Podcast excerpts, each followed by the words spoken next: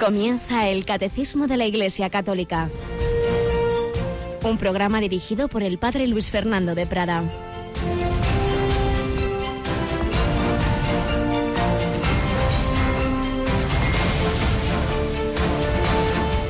Alabados sean Jesús, María y José, muy buenos días. Aquí estamos una mañanita más en este 7 de junio de 2017, en este mes del corazón de Jesús, en este mes en que mm, tras el tiempo pascual nos damos cuenta de que ese Jesucristo que resucitó, que está a la derecha del Padre, que nos envía el Espíritu Santo, está con nosotros, está vivo, está de corazón palpitante en la Eucaristía.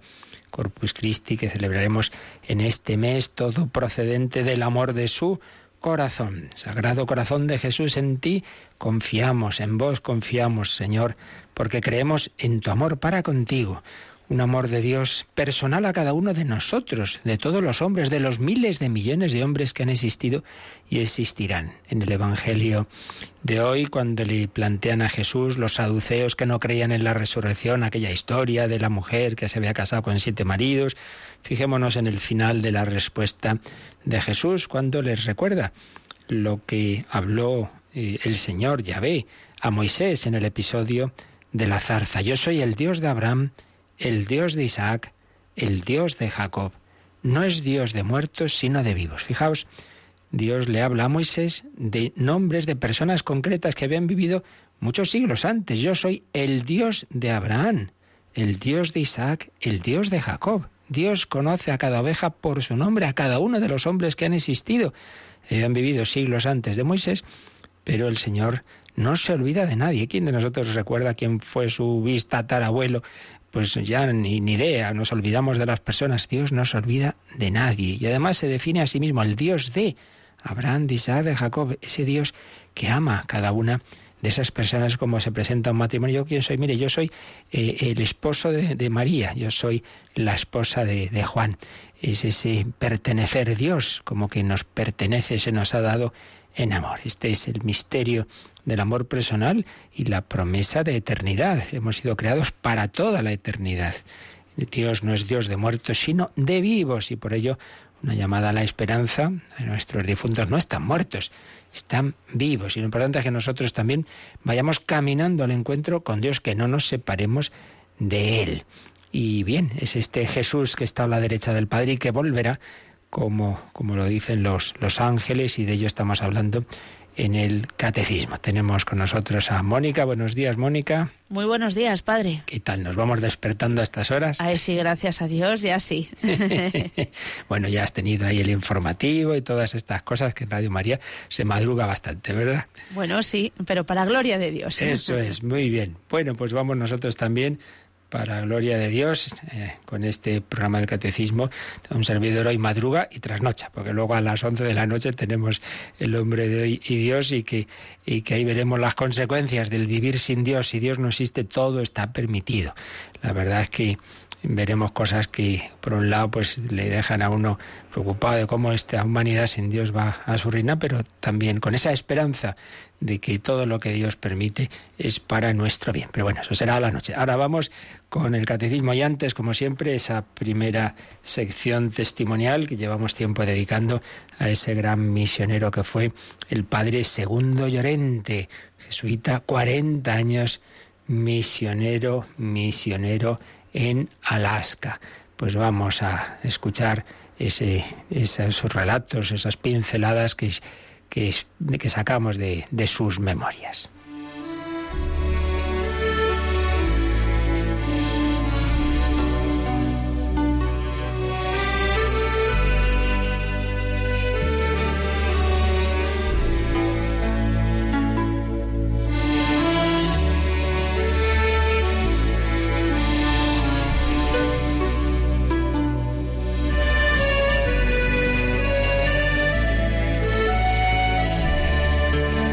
Estábamos leyendo esos primeros días del padre Llorente en la misión de Aculurac, después de habernos descrito lo que ahí se encontró, las personas que habían trabajado, y los misioneros que habían estado antes que él, los, las diversas edificaciones, pues empieza a contarnos esos, esos primeros eh, días suyos, semanas, de trabajo en la misión y lo que le iba llamando la atención. El último día de octubre, el río, el río se heló tanto como para permitir el paso de la gente por encima de él. Yo quería sentir la sensación de cruzar un río helado. Cuando bajé a la orilla y vi el río como una calle pavimentada, instintivamente miré a ambos lados para buscar con la mirada algún coche y enseguida experimenté un gran alivio al saber que nunca más iba a sentir el agobio del tráfico rodado. Esto era Alaska, la verdadera Alaska, la tierra de la libertad de mil detalles que hacían de la vida algo miserable para el resto de la humanidad.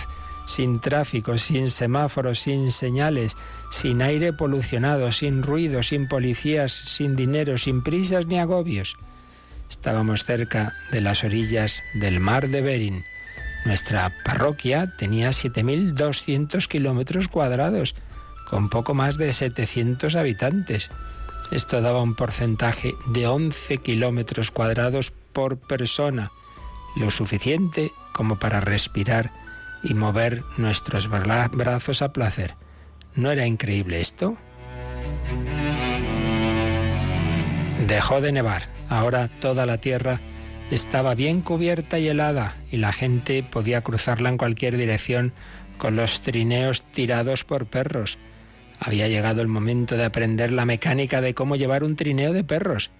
Baltazar, que era el cocinero del barco, también era el encargado de los perros. Vamos a ver cómo era esta aventura de los trineos de perros, porque había que, ir a cada persona, a cada oveja, cada, cada una de esas personas, niños, jóvenes, mayores.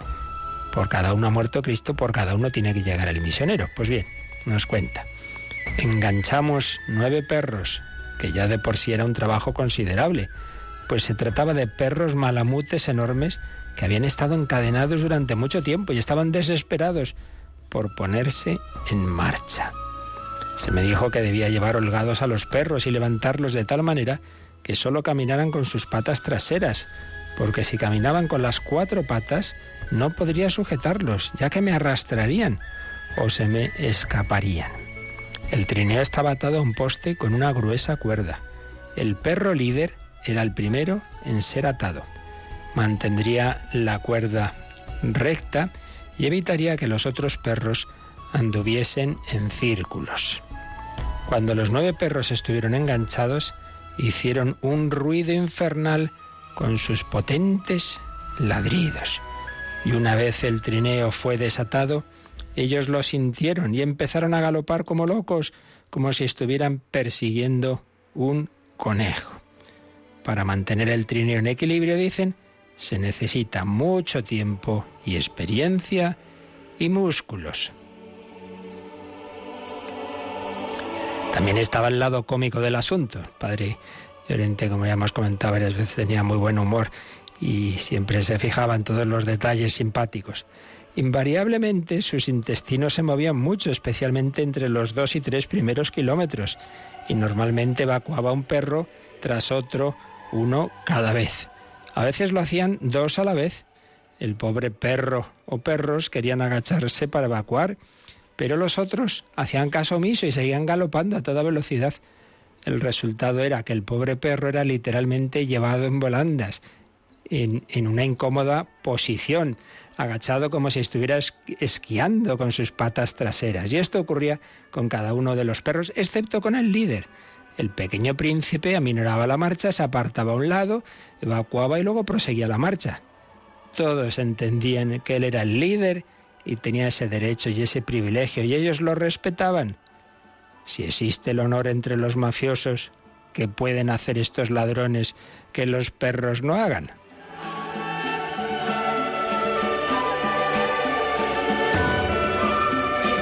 Cuando Baltazar gritaba «sí, sí», el líder giraba a la derecha mecánicamente. Cuando gritaba ho, ho, lo hacía a la izquierda, como si tocase un botón. Si nos encontrábamos con otro trineo tirado por perros que venía hacia nosotros, teníamos que evitar una colisión frontal que podía ser catastrófica y en la que podían quedar heridos los perros. Un buen conductor de trineo evita siempre estas cosas y si ambos trineos tienen buenos conductores no hay problema. Pero si uno de los dos no está bien entrenado, no puede evitar ir de frente y la colisión es ineludible.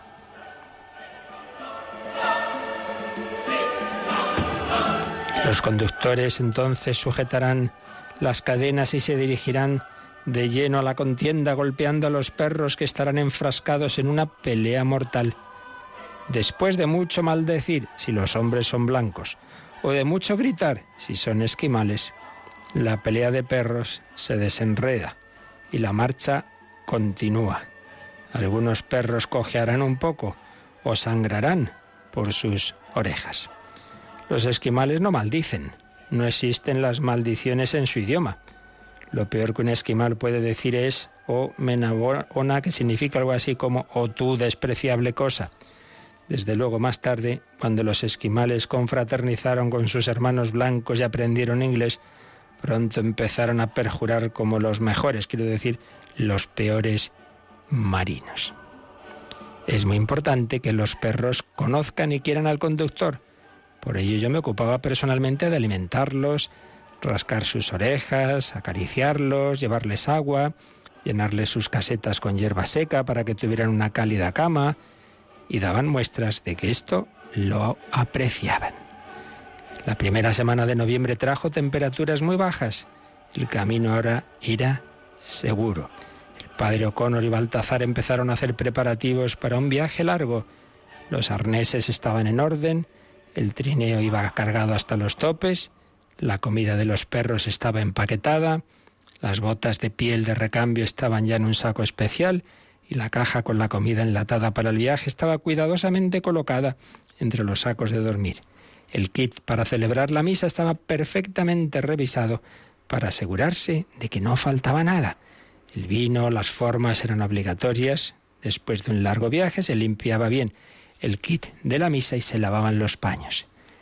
Una mañana partieron y me dieron instrucciones para que mantuviera la misión en funcionamiento. Bueno, y ahí veremos que se quedaba el padre Llorente pues por primera vez un cierto tiempo solo en esa misión que estaba conociendo, que estaba descubriendo con todo lo divino y lo humano, como acabamos de escuchar, las grandes gestas de tantos misioneros, pues que muchas veces no conocemos, pero que están ahí ahora mismo también, pues acercándose a la vida de tantos pueblos, de tantos hermanos de los que Dios nunca se olvida. Dios de Abraham, de Isaac, de Jacob, Dios de cada una de estas personas, de cualquier pueblo, de cualquier raza. Cristo ha venido a la tierra por todos y por cada uno. Pues le damos gracias por su amor y le pedimos extender su mensaje ser también nosotros misioneros.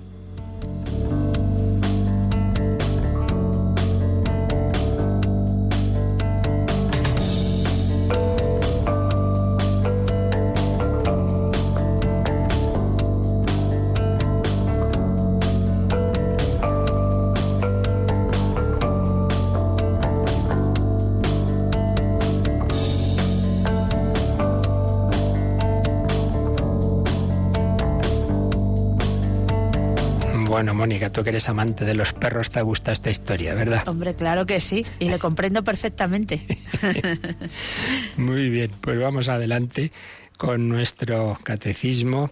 Estamos pues en este artículo de, del credo que nos dice que Jesús volverá, volverá en gloria, volverá. Y estábamos viendo que, por un lado, Cristo reina, reina mediante la Iglesia este mundo, pero en, en este mundo en el que todavía pues deja actuar el mal. Todavía no ha llegado esa plenitud del reino cuando Él vuelva. Está esperando que todo le sea sometido. Nos hemos detenido bastante en el número 671. Vamos a leer el, siguiente de este apartado, esperando que todo le sea sometido, el número 672. Todavía no ha llegado ese momento. ¿Qué pasa mientras? ¿Cuál es la situación de la historia hasta esa venida de Cristo? Pues vamos a leer este, este número. Cristo afirmó antes de su ascensión que aún no era la hora del establecimiento glorioso del reino mesiánico esperado por Israel, que según los profetas debía traer a todos los hombres el orden definitivo de la justicia, del amor y de la paz. El tiempo presente, según el Señor, Es el tiempo del espíritu y del testimonio, pero es también un tiempo marcado todavía por la tribulación y la prueba del mal, que afecta también a la Iglesia e inaugura los combates de los últimos días en un tiempo de espera y de vigilia. Un tiempo de espera y de vigilia. Cristo afirmó antes de su ascensión que aún no era la hora del establecimiento glorioso del reino mesiánico, cuando en esa comida que nos relatan los hechos de los apóstoles, antes de la ascensión, le preguntan los reunidos, señores, ahora cuando vas a restaurar el reino de Israel. Pero bueno, ya volveremos a leer este número despacito eh, con todas las citas bíblicas que aparecen aquí. Pero antes de ello, y antes de que se nos vaya el tiempo, pues vamos a hacer lo que estamos haciendo en estas catequesis, que es también resumir cómo expone estos misterios Benedicto XVI como teólogo, Joseph Ratzinger en su gran obra Jesús de Nazaret, en el tomo dedicado obviamente a estos misterios desde la entrada en Jerusalén hasta la resurrección, pues vamos a ir al final, capítulo final, que nos ha explicado la ascensión, eso ya lo vimos, pero vamos a ver lo que dice después, que precisamente se refiere a este, a este aspecto de, de cuál debe ser la actitud de los cristianos desde esa ascensión del Señor hasta su vuelta. Eh, recuerda Benedicto XVI que es un tiempo de testimonio universal, que su ascensión a los cielos es eh, su asunción en el ser mismo de Dios y la participación en su poder de presencia en el mundo, esa presencia de Cristo en el mundo de la que hemos hablado. Y como aquellos ángeles que se aparecen les dicen a los apóstoles galileos, ¿qué hacéis ahí plantados mirando al cielo? El mismo Jesús que os ha dejado para subir al cielo volverá, como le habéis visto marcharse. Con eso queda confirmada la fe en el retorno de Jesús. Pero al mismo tiempo se subraya que no es tarea de los discípulos quedarse mirando al cielo o conocer los tiempos y momentos escondidos en el secreto de Dios. Su tarea es llevar el testimonio de Cristo hasta los confines de la tierra. La fe en el retorno de Cristo, pero esa fe pues debe vivirla, debemos vivirla con el trabajo, con el testimonio apostólico. Él, que se ha hecho carne y permanece hombre sin cesar, esto no lo olvidemos nunca, no es que una temporada el Hijo de Dios se hizo hombre y luego pues nada, ya como está en el cielo se ha olvidado. No, no, sigue siendo hombre para siempre, permanece hombre sin cesar. Ha inaugurado para siempre en Dios el puesto del ser humano. Estamos llamados a estar ahí con Él. Ha inaugurado en Dios el puesto del ser humano y llama a todo el mundo a entrar en los brazos abiertos de Dios, para que al final Dios se haga todo en todos y el Hijo pueda entregar al Padre al mundo entero asumido en Él.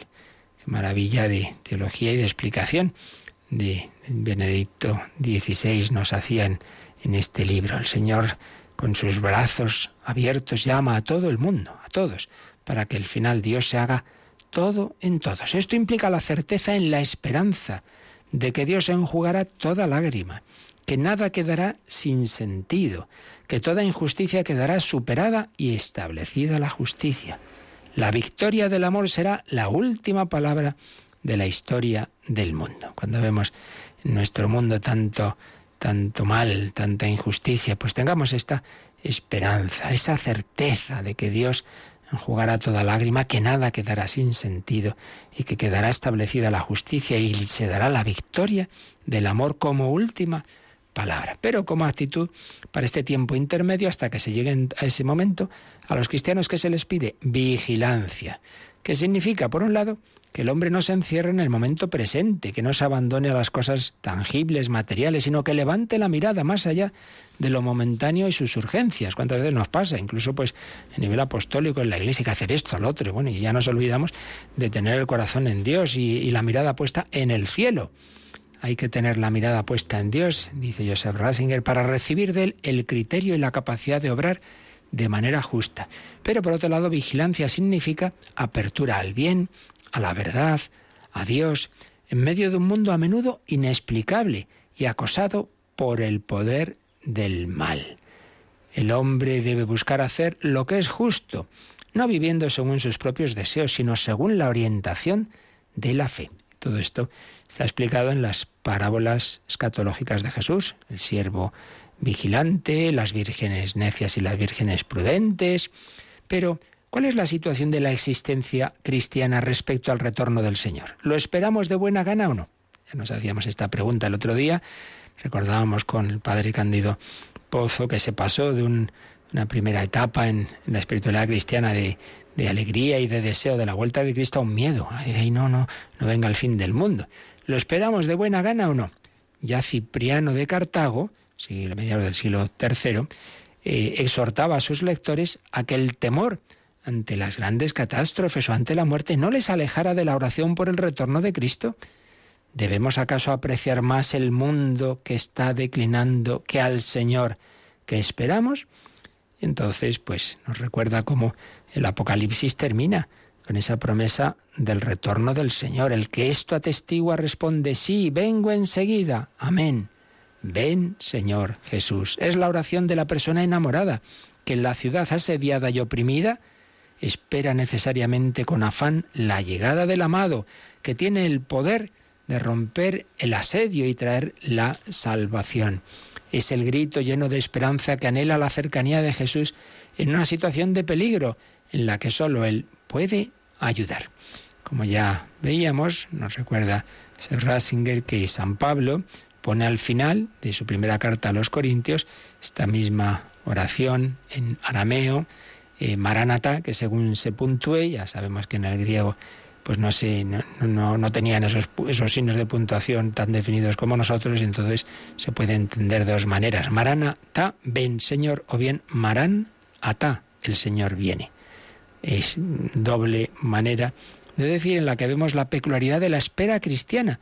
De, la llegada de Jesús. Es al mismo tiempo el grito, ven, ven, Señor Jesús, y a la vez la certeza llena de gratitud, Él viene, ven, Señor Jesús, pero Él viene.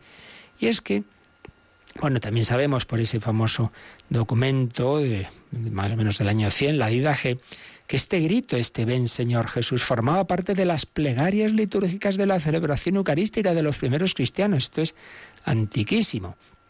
Podemos ver ahí también que eh, estas dos formas de leer el Maranata son complementarias. Los cristianos invocan la llegada definitiva de Jesús y al mismo tiempo ven que Él ya viene, que Él ya viene en la Eucaristía.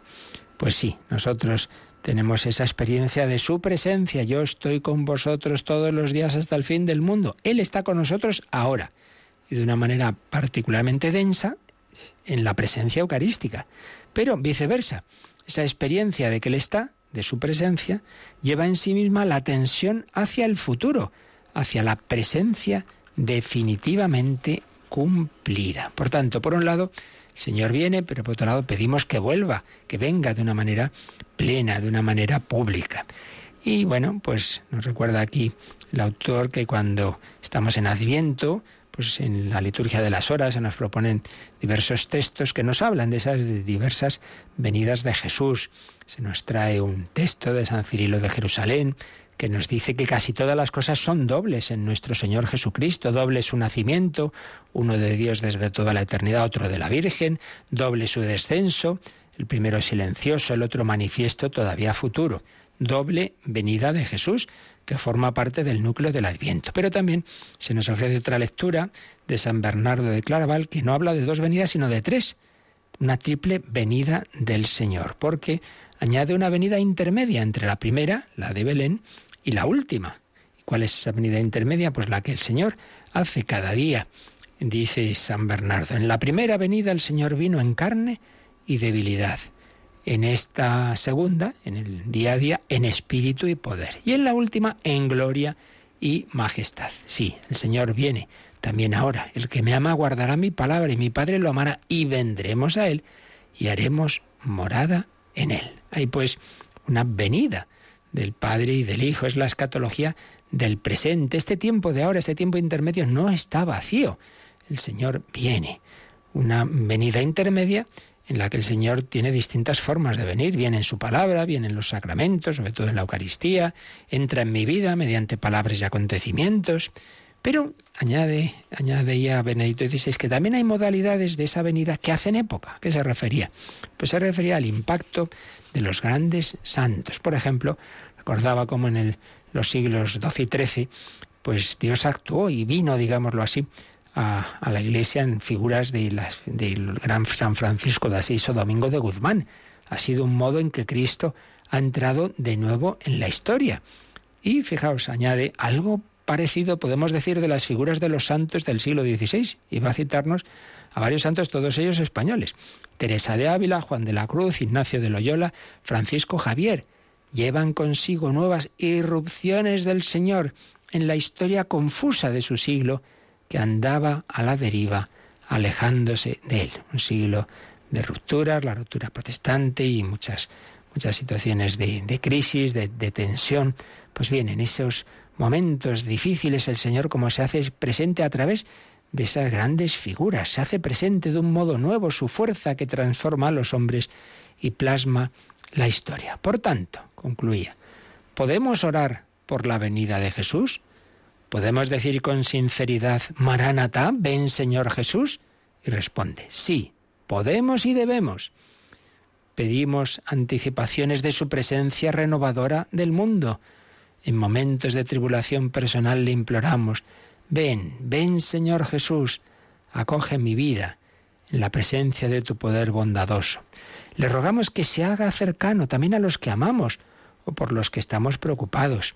Pidámosle que se haga presente con eficacia en su iglesia. Pidámosle que se haga presente con eficacia en su iglesia. ¿Y por qué no le pedimos también que nos dé hoy nuevos testigos de su presencia, en los que él mismo se acerque a nosotros? Y esta oración, que no apunta directamente al fin del mundo, pero que es una verdadera súplica de su venida, conlleva toda la amplitud de aquella oración que él mismo nos ha enseñado. Venga a nosotros tu reino. Ven, Señor Jesús. Y terminaba este capítulo de Jesús de Nazaret recordando cómo cuando Jesús ya va a subir al cielo, la, la, conclusión del Evangelio de San Lucas dice que Jesús llevó a los suyos cerca de Betania y levantando las manos los bendijo. Y mientras los bendecía, se separó de ellos, subiendo hacia el cielo. Jesús se va bendiciendo y permanece en la bendición. Sus manos quedan extendidas sobre este mundo. Las manos de Cristo que bendicen son como un techo que nos protege, pero son al mismo tiempo un gesto de apertura que desgarra el mundo para que el cielo penetre en él y llegue a ser en él una presencia. En el gesto de las manos que bendicen se expresa la relación duradera de Jesús con sus discípulos y con el mundo. En el marcharse, Él viene para elevarnos por encima de nosotros mismos y abrir el mundo a Dios. Por eso los discípulos pudieron alegrarse cuando volvieron de Betania a casa. Por la fe sabemos que Jesús, bendiciendo, tiene sus manos extendidas sobre nosotros. Esta es la razón permanente de la alegría cristiana. Pues como veis, un final precioso de, esta obra, de este capítulo de, sobre la ascensión y la segunda venida de Jesús y esas venidas intermedias de nuestro Señor. Jesucristo vino, Jesucristo vendrá, Jesucristo viene y reina, vive y reina por los siglos de los siglos. Esa es la esperanza cristiana, ese es el motivo de nuestra alegría. No estamos solos, no vamos caminando sin sentido, hay una providencia y hay una esperanza. Pues vamos a darle gracias al Señor y a pedirle que vivamos así nosotros con el corazón levantado, como decimos en misa, levantemos el corazón, lo tenemos levantado hacia el Señor, hacia ese Cristo glorioso que nos bendice y que esas manos extendidas son como ese techo que nos protege. Hay una providencia misteriosa que sí permite el mal en la historia y en nuestra vida, pero todo es para bien, como Él mismo quiso pasar por el sufrimiento, por la cruz, pero para triunfar en su resurrección y en su ascensión a la derecha del Padre. Ven, Señor Jesús.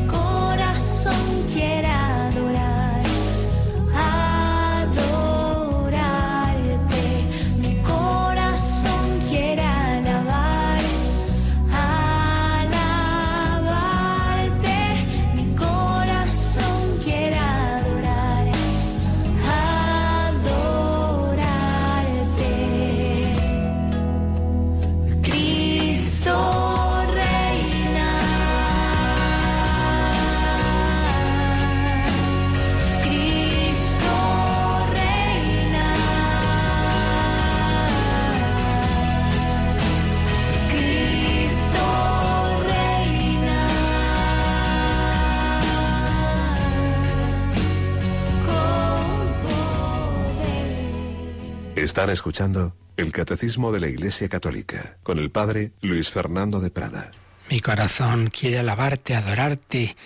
Levantemos el corazón, miremos hacia arriba. El Señor viene, el Señor está presente, pero el Señor volverá en gloria. Esperamos esa consumación de su victoria que ya se da en la resurrección, pero todavía deja actuar el mal. Pues vamos ahora ya, después de haber leído este precioso final de, ese capítulo de Jesús de Nazaret 21-16, vamos ahora a releer este número 672 y mm, fijándonos en las citas bíblicas que se apoya, es un número totalmente empedrado de citas de citas de la escritura.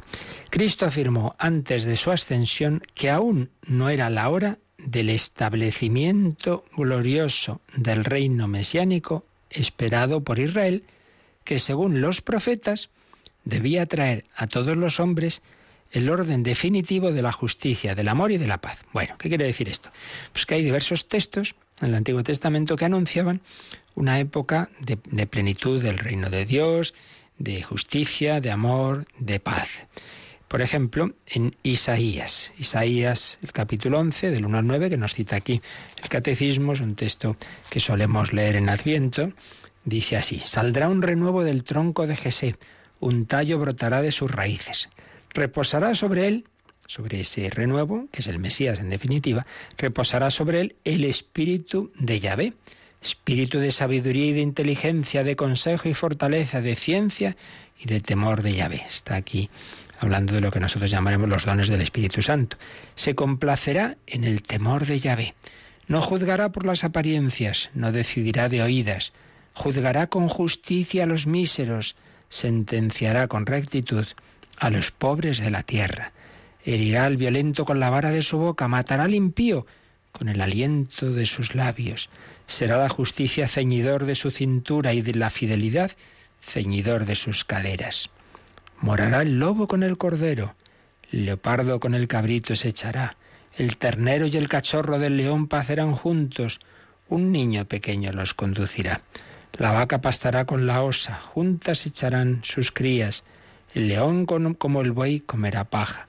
El lactante jugará en la ura de la víbora, en la madriguera del áspid meterá su mano el, el recién destetado. Nadie hará mal, nadie hará daño en toda mi santa montaña porque el país estará lleno del conocimiento de Yahvé, como las aguas colman el mar. Como veis, es una descripción idílica con diversos elementos podemos entender simbólicos, pero que en cualquier caso es indudable que anuncian una época de reino de justicia, de paz. Bueno, pues había diversas profecías en este sentido. Y por eso podemos entender esa pregunta de los apóstoles que cita aquí el catecismo en esa comida que antes decíamos y, antes de la ascensión, que está en Hechos, Hechos de los Apóstoles, capítulo 1, versículos 6 y 7. Le preguntaron, Señor, ¿es ahora cuando vas a restaurar el reino de Israel? ¿Es ahora ya cuando por fin ya, ya se va a cumplir esas profecías? Y dice el Señor, no os corresponde a vosotros saber los tiempos o momentos que el Padre ha fijado por su propia autoridad. O sea, no dice que no, Mm, que no exista ese reino, que no, lo que dices, mira, eso no es cosa vuestra, si es ahora no es ahora, sino que recibiréis la fuerza del Espíritu Santo, que vendrá sobre vosotros, y seréis testigos míos en Jerusalén, y en toda Judea y Samaria, y hasta los confines de la tierra. Como hemos dicho ya varias veces estos días, no debemos andar con curiosidades. ¿Será esto ahora sí? ¿Cuándo? No sé qué. Mira, lo importante es qué tenemos que hacer. Muchas veces hemos recordado en general que, la revelación y la Sagrada Escritura no, Dios no nos ha hablado para saciar nuestra curiosidad. Esto será de esta manera, de esta otra, y, cómo será tal cosa en el cielo. Mira, eso son curiosidades que no nos llevan a nada. Lo que nos importa de la revelación es saber lo que tenemos que saber para cómo tenemos que actuar. La revelación tiene un fin práctico, llevarnos al cielo, llevarnos a la vida eterna, ¿eh? enseñarnos a, a vivir como debemos esta vida para alcanzar la eterna. Eso es lo realmente importante cómo vivir la civilización del amor pero no saciar curiosidades, cosas que bueno, pues ya nos enteraremos cuando, cuando llegue el momento, pero que, que, aquí no nos hacen falta. Bueno, pues el Señor, cuando estos empiezan, oye, oye, ¿cuándo va a ser eso, esa restauración? ¿Cuándo va a llegar esa, esa plenitud? No os corresponde a vosotros, lo que os corresponde es ser mis testigos. Hala, vais a recibir dentro de poco el Espíritu Santo y a salir de aquí a ser mis testigos en Jerusalén, toda Judea y Samaria y hasta los confines de la tierra. Después, lo primero que nos encontramos en, este texto es, eh, por un lado, esa, el recuerdo de esas profecías eh, que, anunciaban ese orden definitivo de la justicia, el amor y la paz, y por otro lado, esa respuesta del Señor. El tiempo presente, pues, es tiempo del Espíritu, con mayúscula, dice el Catecismo, y del testimonio. Seréis mis testigos. Tiempo del Espíritu y del testimonio. Pero, sigue diciendo, pero es también un tiempo marcado por la tristeza, pone entre comillas, y la prueba del mal, que afecta también a la Iglesia e inaugura los combates de los últimos días. Aquí vienen bastantes citas. Vamos a ver, el tiempo presente es el tiempo del Espíritu y del testimonio, ya lo hemos visto, pero es también un tiempo marcado por la tristeza, entre comillas, y cita 1 Corintios 7, 26. 1 Corintios 7, 26. San Pablo ahí nos habla pues de que hay, en efecto, una, tristeza, de que hay eh, unas situaciones en las que lo pasamos mal también, pero en esos momentos estamos en lucha, es verdad, pero vamos a seguir. Eh, ¿Qué dice a continuación? Tiempo marcado por la tristeza y la prueba del mal. Y aquí cita Efesios 5, 16. Vamos a ver desde el 15. Dice, mirad pues con cuidado cómo os portáis, que no sea como necios, sino como sabios, aprovechando bien el momento presente porque corren malos tiempos. Corren malos tiempos, dice San Pablo. Estamos todavía en, una época pues, en la que hay una actuación del mal y entonces hay malos tiempos en este sentido, que, que actúa, actúa, actúa el mal. Y eso, dice, afecta también a la Iglesia. Y por eso cita Primera de Pedro 4, 17, donde dice San Pedro, en esa su primera carta, porque es ya el tiempo de que comience el juicio por la casa de Dios. Y si empieza por nosotros, ¿cuál será el final de los que se rebelan contra el Evangelio de Dios? Es decir, dice que ya en la casa de Dios, en la iglesia, pues también en la iglesia, dentro de la iglesia eh, está el mal, nos afecta a nosotros, también nosotros obviamente seremos juzgados. Dice, bueno, si esto pasa aquí, pues que no pasará afuera. Así pues, es también un tiempo marcado por la tristeza y la prueba del mal, que afecta también a la Iglesia e inaugura los combates de los últimos días. ¿Qué es esto? Los combates de los últimos días. Bueno, lo iremos desarrollando en próximos días nosotros también, pero ya lo decimos, pues que hay diversos textos en, en el Nuevo Testamento que si por un lado nos hablan de esa victoria definitiva de Cristo, también nos hablan de pruebas especialmente duras, de persecuciones, de, la acción de los poderes malignos, del anticristo, los combates de los últimos días. Y aquí nos pone el catecismo tres citas. Dos de ellas son de la primera carta de San Juan y otra de la primera carta de San Pablo a Timoteo. A ver, de San Juan. Primera carta de San Juan, tenemos primera Juan, capítulo 2, 18. Dice ahí el discípulo amado. Hijitos, es la hora última. Habéis oído decir que viene un anticristo. Pues bien, ahora han llegado muchos anticristos. De aquí conocemos que es la hora última. Bueno, pues ya vemos y lo explicaremos que esto de la hora última no, hay que tomar un sentido cronológico, una etapa que, como vemos, pues San Juan ya la decía que ya había empezado. En tanto en cuanto mm, el anticristo es el que se opone a Cristo y él ya veía que de dentro de la propia iglesia había gente que que negaba la encarnación, que negaba eh, que, el Hijo de Dios se hubiera hecho hombre, y dice, pues este, este está contra Cristo, estos son anticristos también. Entonces, de alguna manera veía ya una acción de ese anticristo que está anunciada su acción en, al final de la historia, pero ya ha empezado esa era, esa hora última en la que actúa el anticristo. Y luego nos lo explica un poco más en su misma carta, pero en el capítulo 4, 3. Todo espíritu que no confiesa a Jesús no es de Dios, sino que es de la, del anticristo, del cual habéis oído decir que viene, que viene, y ya está presente en el mundo. Por un lado viene, pero por otro lado dice que ya está presente en el mundo. Bueno, pues es, esa, esa etapa final incluye pruebas, incluye esta acción de, este misterioso personaje que ya iremos hablando de él, el anticristo. Y luego, 1 Timoteo 4.1. 1 Timoteo 4.1. Dice así, San Pablo, el Espíritu, el Espíritu Santo, dice expresamente que en los últimos tiempos algunos desertarán de la fe y se entregarán a espíritus engañosos y enseñanzas demoníacas. El Espíritu Santo dice que algunos desertarán de la fe, por tanto se sobreentiende que algunos de la Iglesia, algunos católicos, pues abandonarán la fe. Bueno, esto pues ha pasado siempre, pero dice en particular que ocurrirá en los últimos tiempos, la apostasía. Esto es el gran gran peligro, gran tentación, gran pecado contra el que nos previene mucho la Escritura. Y luego lo último que nos dice este número 672 Dice, es un tiempo de espera y de vigilia. O sea, que se ha dicho, por un lado, que, a los apóstoles cuando hacen esas preguntas curiosonas, Jesús le dice, mira, lo que importa es que, que hagáis lo que tenéis que hacer, que es dar testimonio. Entonces dice, este tiempo presente es tiempo del Espíritu Santo y del testimonio, pero es también un tiempo marcado por la tristeza y la prueba del mal una prueba que afecta a la Iglesia, que inaugura los combates de los últimos días. Y finalmente es un tiempo de espera y de vigilia. Y para hablar de que es tiempo de espera y de vigilia, nos pone, por un lado, el famoso texto del juicio final de Mateo 25, vendrá el Señor en su gloria.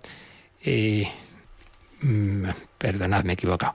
No me refería a ese, no, no. Aquí el catecismo cita en la parábola de las diez vírgenes. El reino de los cielos será entonces semejante a diez vírgenes que tomaron sus lámparas, salieron al encuentro del novio, etcétera, etcétera. Ya conocemos la parábola, cinco necias, cinco, cinco sensatas, pero lo importante es la conclusión. Velad, pues, porque no sabéis el día ni la hora. Velad, pues. Y luego cita también Marcos 13, 33 a 37 donde dice el Señor pues lo mismo, con otra parábola. Atención, estad despiertos, pues no sabéis cuándo será el momento. Pasa como con un hombre que marchó de su tierra, dejó su casa y dio atribuciones a sus esclavos, a cada uno su tarea, y al portero le ordenó que velase. Por tanto, velad, pues no sabéis cuándo va a llegar el dueño de la casa, si al atardecer, o a medianoche, o al canto de gallo, o de madrugada, para que cuando llegue de repente no se encuentre durmiendo. Y lo que os digo a vosotros, lo digo a todos. Velad. Bueno, pues esto es lo importante. No cómo será, esto cómo se, se interpreta, que bien, pues ahí los teólogos y escrituristas pues reflexionen que para eso están. Pero lo que nos importa a nosotros es la conclusión práctica. Velad, velad y orad. En cualquier momento viene el Señor. Y como números marginales de este 672 tenemos el 732 donde, a propósito de lo que decíamos de que este es un tiempo del testimonio y del Espíritu Santo, pues se habla de ello, tiempo de la Iglesia. Vamos a leer, Mónica, este, este número marginal, el 732. En este día se revela plenamente la Santísima Trinidad. Desde ese día, el reino anunciado por Cristo está abierto a todos los que creen en Él, en la humildad de la carne y en la fe, participan ya en la comunión de la Santísima Trinidad. Con su venida, que no cesa, el Espíritu Santo hace entrar al mundo en los últimos tiempos, el tiempo de la Iglesia, el reino ya heredado, pero todavía no consumado. Y termina este número con una cita de la liturgia bizantina. Hemos visto la verdadera luz, hemos recibido el Espíritu Celestial, hemos encontrado la verdadera fe, Adoramos la Trinidad indivisible porque ella nos ha salvado. Así pues, es un, es un número sobre el Espíritu Santo y la Iglesia en los últimos tiempos y concretamente hablando de Pentecostés. En ese día de Pentecostés dice se revela ya definitivamente plenamente la Santísima Trinidad. Desde entonces el reino anunciado por Cristo está abierto a todos, a todos los que creen en Él. Porque ahí la Iglesia ya va a salir al mundo entero. En la humildad de la carne y en la fe todos podemos participar en la comunión de la Santísima Trinidad, con esa venida que no cesa. Pentecostés es algo permanente, no solo la fiesta ese día, no, no. El Espíritu Santo viene constantemente y hace entrar al mundo en los últimos tiempos. Estamos en los últimos tiempos, desde, desde Pentecostés, la última etapa de la historia, hasta ya la consumación con la parusía de Jesús. Es el tiempo de la Iglesia. El reino ya heredado, pero todavía no consumado. Pero ya tenemos lo principal, si ya hemos recibido el Espíritu Celestial, si hemos encontrado la fe, si adoramos la Trinidad indivisible, si ella nos ha salvado, hemos visto la verdadera luz, dice esa liturgia vicentina. Y el otro número eh, marginal que nos cita el catecismo es el 2612, 2612. Estamos ahí hablando de que hay que estar atentos, de que hay que estar en espera, de que hay que estar siempre vigilantes y por eso eh, de la parte cuarta del catecismo, la parte de la oración, pues se nos, se nos cita este número 2612. Vamos con él, Mónica. En Jesús, el reino de Dios está próximo. Llama a la conversión y a la fe, pero también a la vigilancia. En la oración, el discípulo espera atento a aquel que es y que viene, en el recuerdo de su primera venida, en la humildad de la carne y en la esperanza de su segundo advenimiento en la gloria. En comunión con su Maestro, la oración de los discípulos es un combate y velando en la oración es como no se cae en la tentación. Pues aquí se insiste en esa idea que recordábamos con esas parábolas de las vírgenes necias, etcétera, que hay que estar atentos y eso mm, se concreta en la oración. En la oración el discípulo espera atento a aquel que es y que viene. Por un lado recordando su primera venida en la humildad de la carne, por otro lado en la esperanza de su segundo advenimiento en la gloria, pero también sabiendo que viene constantemente. Si alguno me ama, mi Padre le amará, vendremos a él, haremos morada en él. Eso es para ahora. Entonces, para este tiempo intermedio entre la primera y la segunda venida.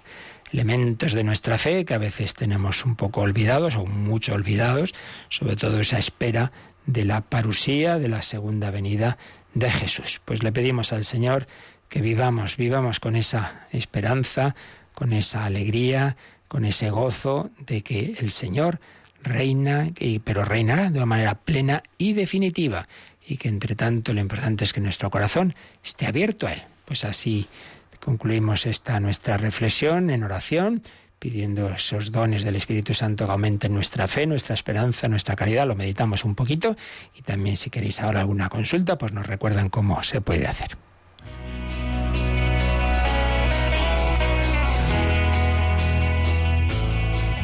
Participa en el programa con tus preguntas y dudas. Llama al 91 005 9419. 91 005 9419. También puedes escribir un mail a catecismo arroba radiomaria.es. Catecismo arroba radiomaria.es.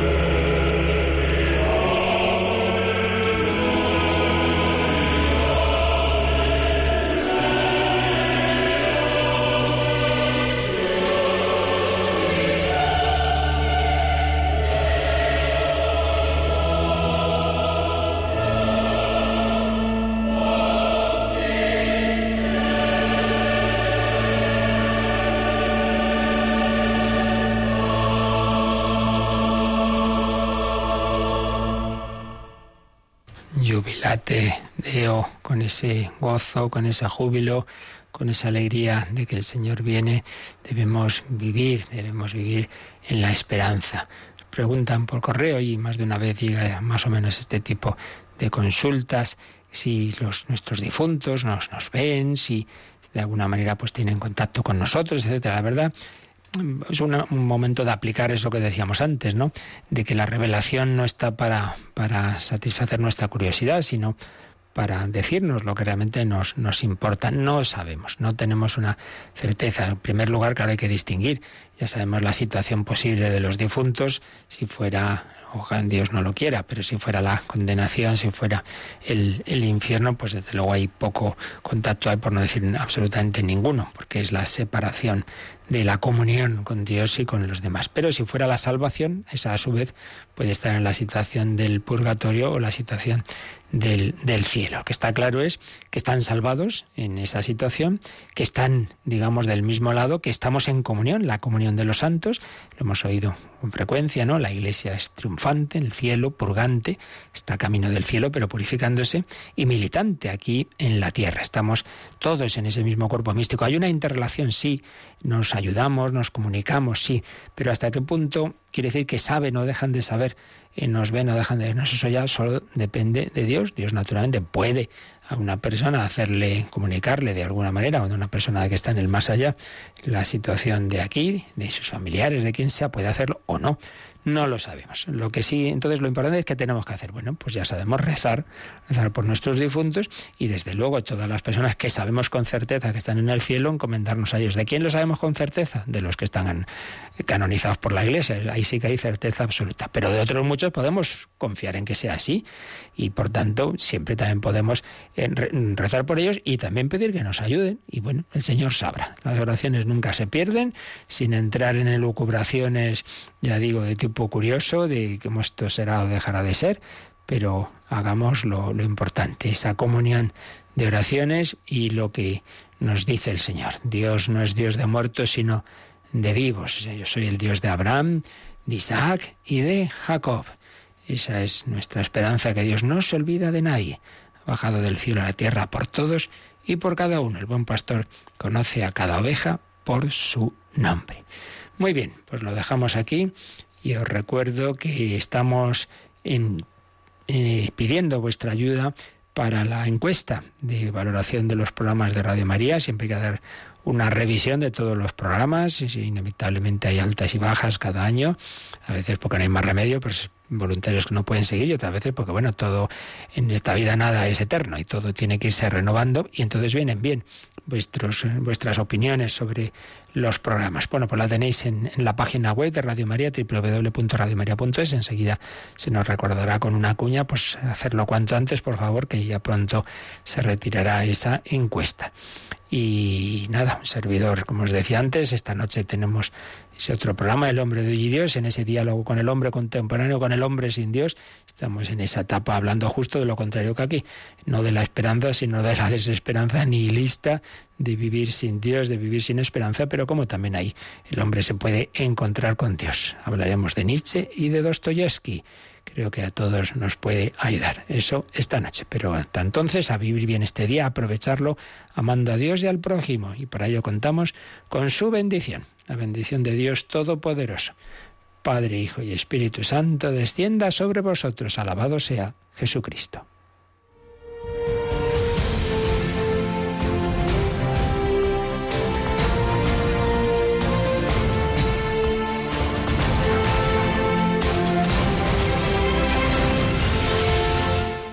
Escuchado en Radio María el Catecismo de la Iglesia Católica. Un programa dirigido por el Padre Luis Fernando de Prada.